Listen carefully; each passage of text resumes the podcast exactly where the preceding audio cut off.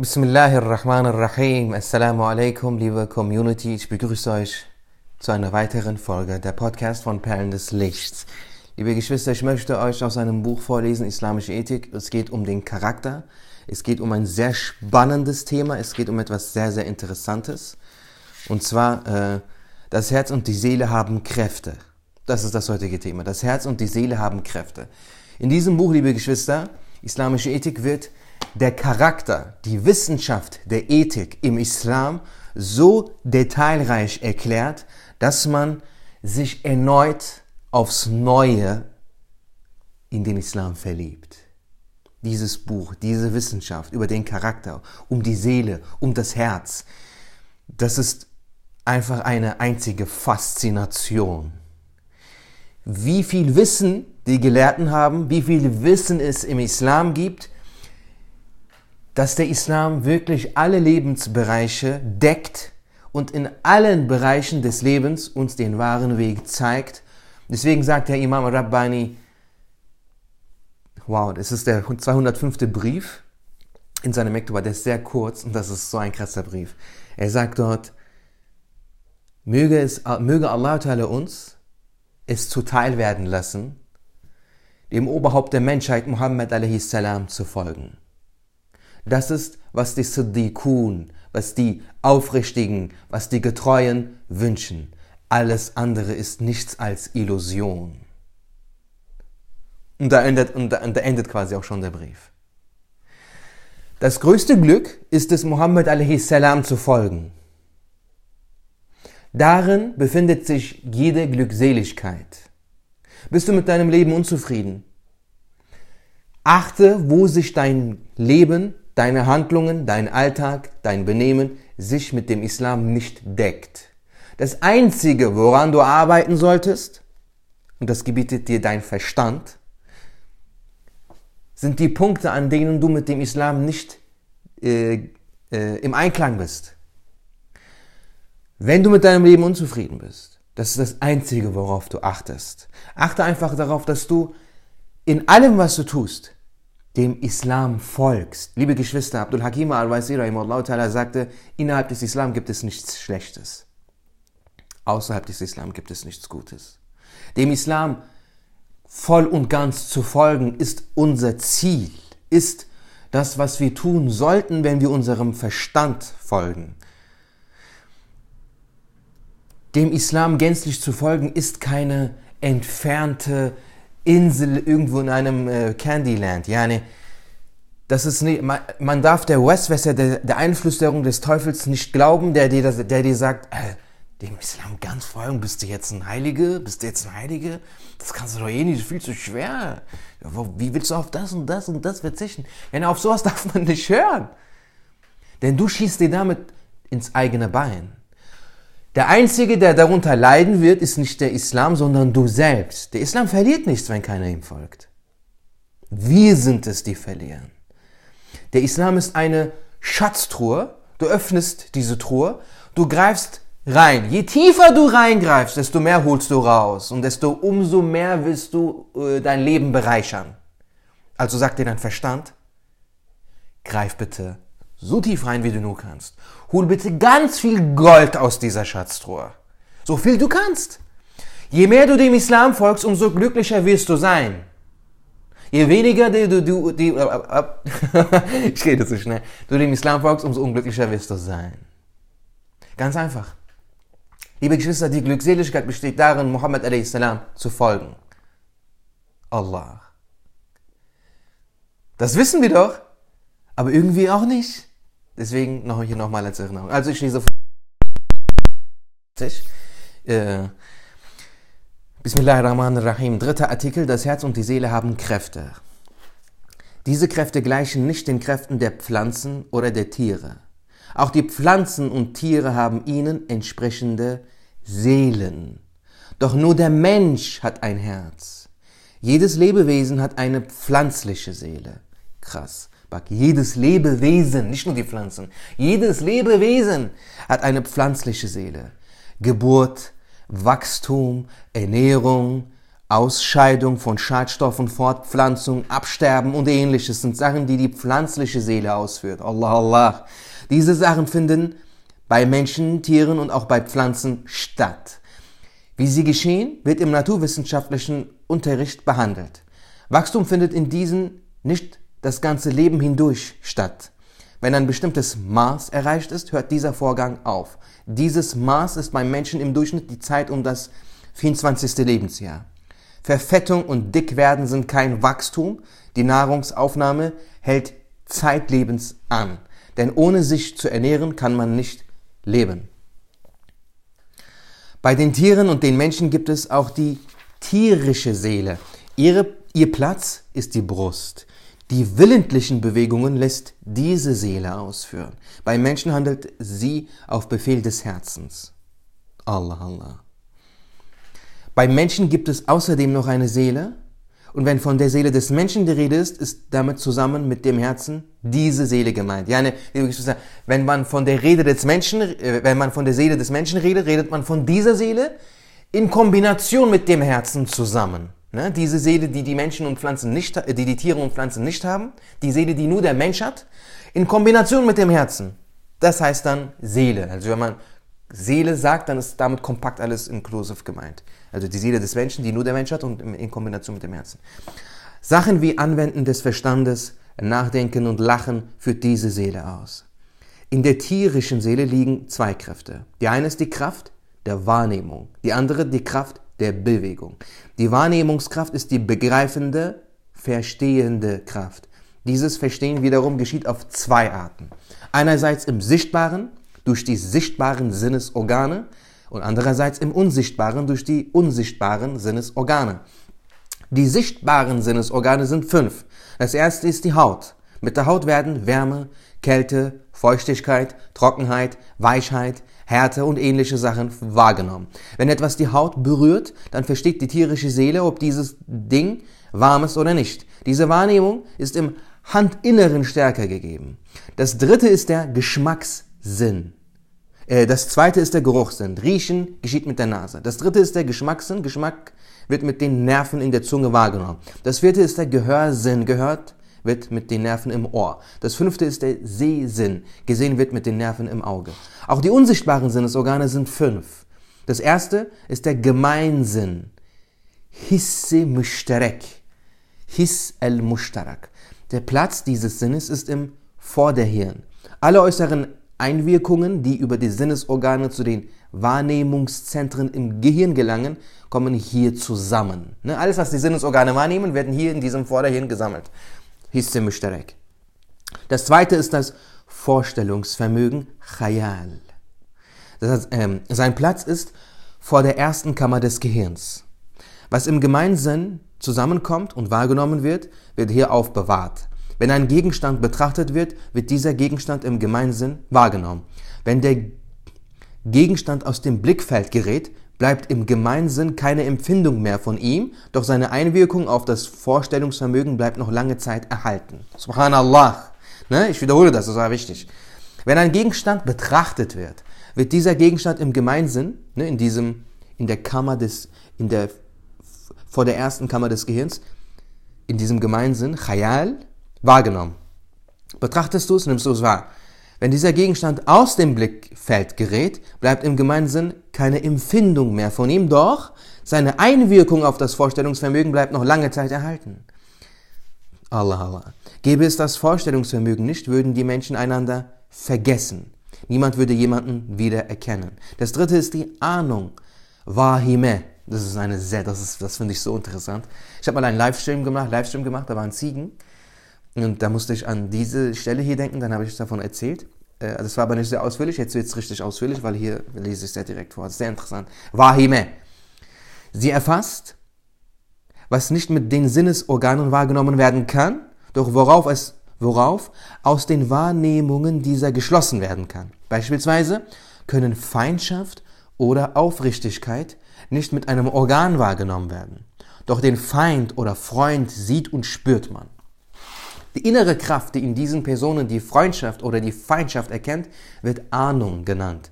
Gäbe es die Kraft, ne, also Wahime, Ahnung, Wahime, gäbe es die Kraft der Ahnung nicht, würde das Schaf nicht verstehen, dass der Wolf sein Feind ist und es würde vor ihm nicht fliehen. Subhanallah.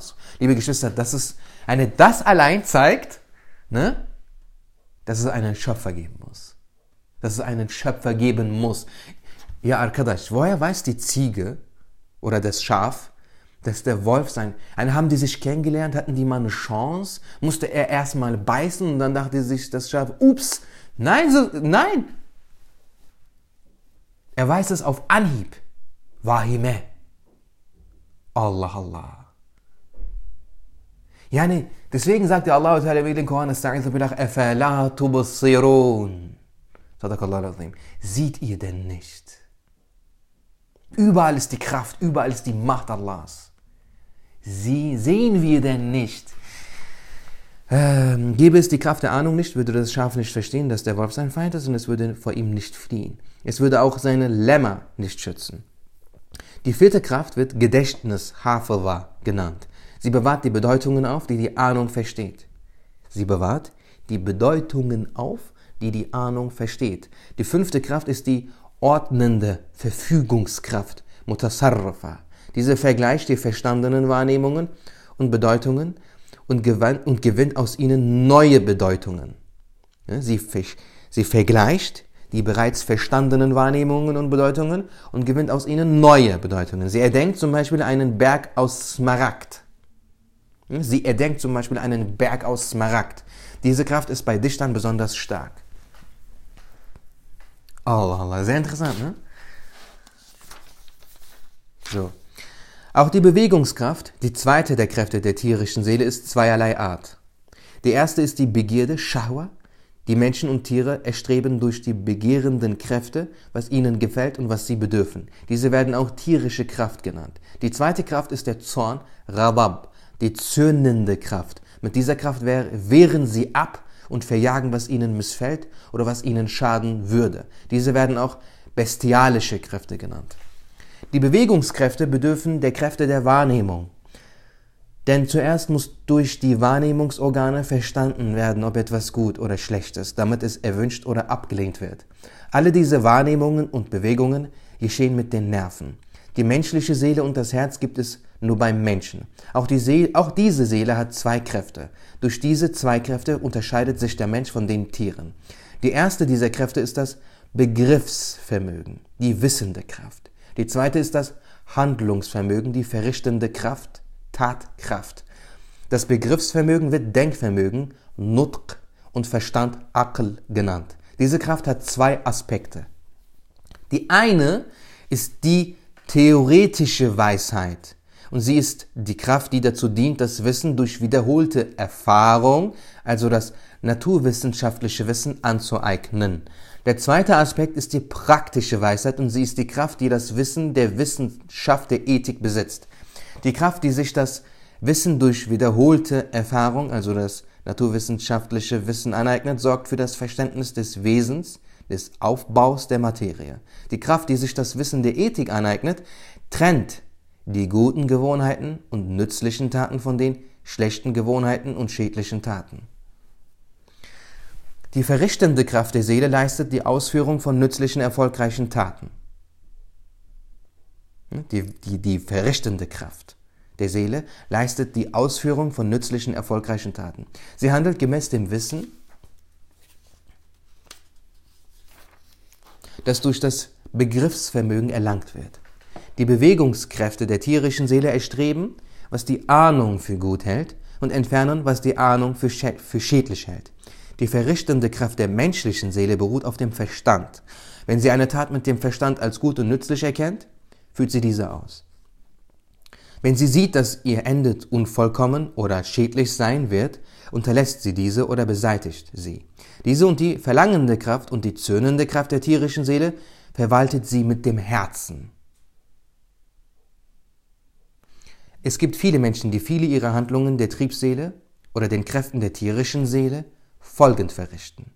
Das heißt, sie handeln gemäß Einbildungen und Vorstellungen.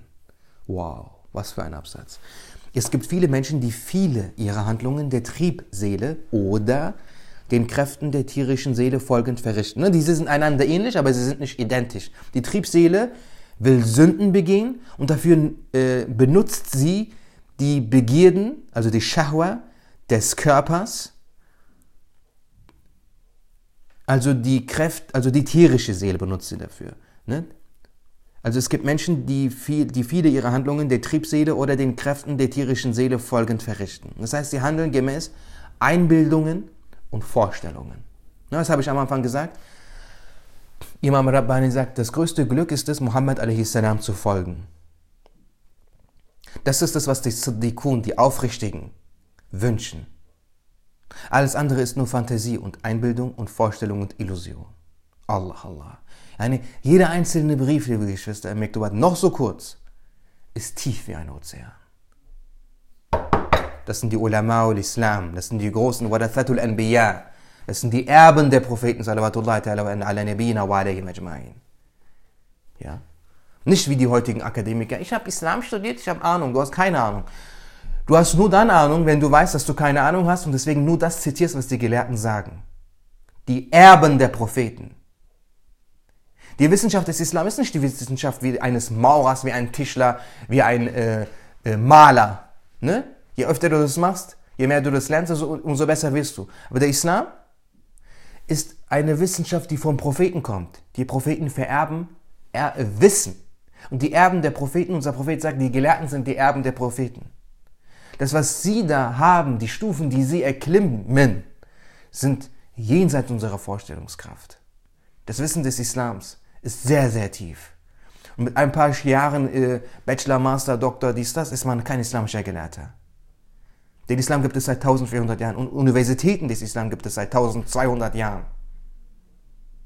Und es kamen so große Gelehrte wie Imam Ghazali hervor. Die Schriften, die er handschriftlich geschrieben hat, sind heute im British Museum in London aufbewahrt worden. Die ganze Welt hat Respekt vor ihm. Das sind die großen Gelehrten. Ne? Nur weil jemand irgendwas studiert hat, ist er keine Referenz. Die islamischen Gelehrten sind die Referenz. Imam Rabbani sagt sogar, dass die Dinge, die die Gottesfreunde, die Sufis, sich über äh, spirituelle äh, Kanäle an Wissen aneignen, sind nur dann korrekt, wenn sie mit dem stimmig sind, was die Gelehrten der Ehlussunna berichtet haben. Wenn das, was die Sufis sagen, nicht mit dem, was die Ehlussunna-Gelehrten stimmig äh, äh, gesagt haben, stimmig ist, ist es wegzuwerfen. Und das sagt Imam Rabban als einer der größten Führer derjenigen, die auf dem spirituellen Pfad des Islam voranschreiten. Die Gelehrten der Sunna sind Referenz. Hier sieht man, wie tief ihr Wissen ist. Imam Muhammad al-Ghazali, guck mal, wir haben gerade von ihm geredet, krass. Imam Muhammad al-Ghazali, und eine Gruppe unter den Großen in der Wissenschaft des Tasawwuf sagten, diese Kräfte der Seele sind Engel. Allah, Allah. Durch seine Gunst und seine Barmherzigkeit hat Allah der Erhabene die Engel unter den Befehl der Seele gestellt. Bis die kleine Endzeit kommt, also bis die Seele den Körper verlässt, verbleiben sie unter dem Befehl der Seele. Es gibt ja Qiyama, ne? Weltuntergang, die Auferstehung. Ne? Aber dann gibt es nochmal eine kleine Version davon. Was ist das? Der Tod. Das ist, wenn du stirbst, ist das deine kleine Qiyama. So.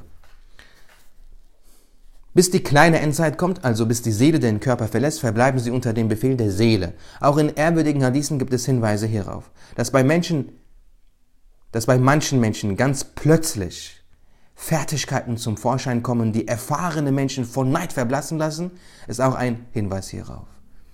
Der Vervollkommnung des Menschen geschieht, die Vervollkommnung des Menschen geschieht mit den beiden Kräften der Seele. Hinweis. Ne, ein letzter Hinweis.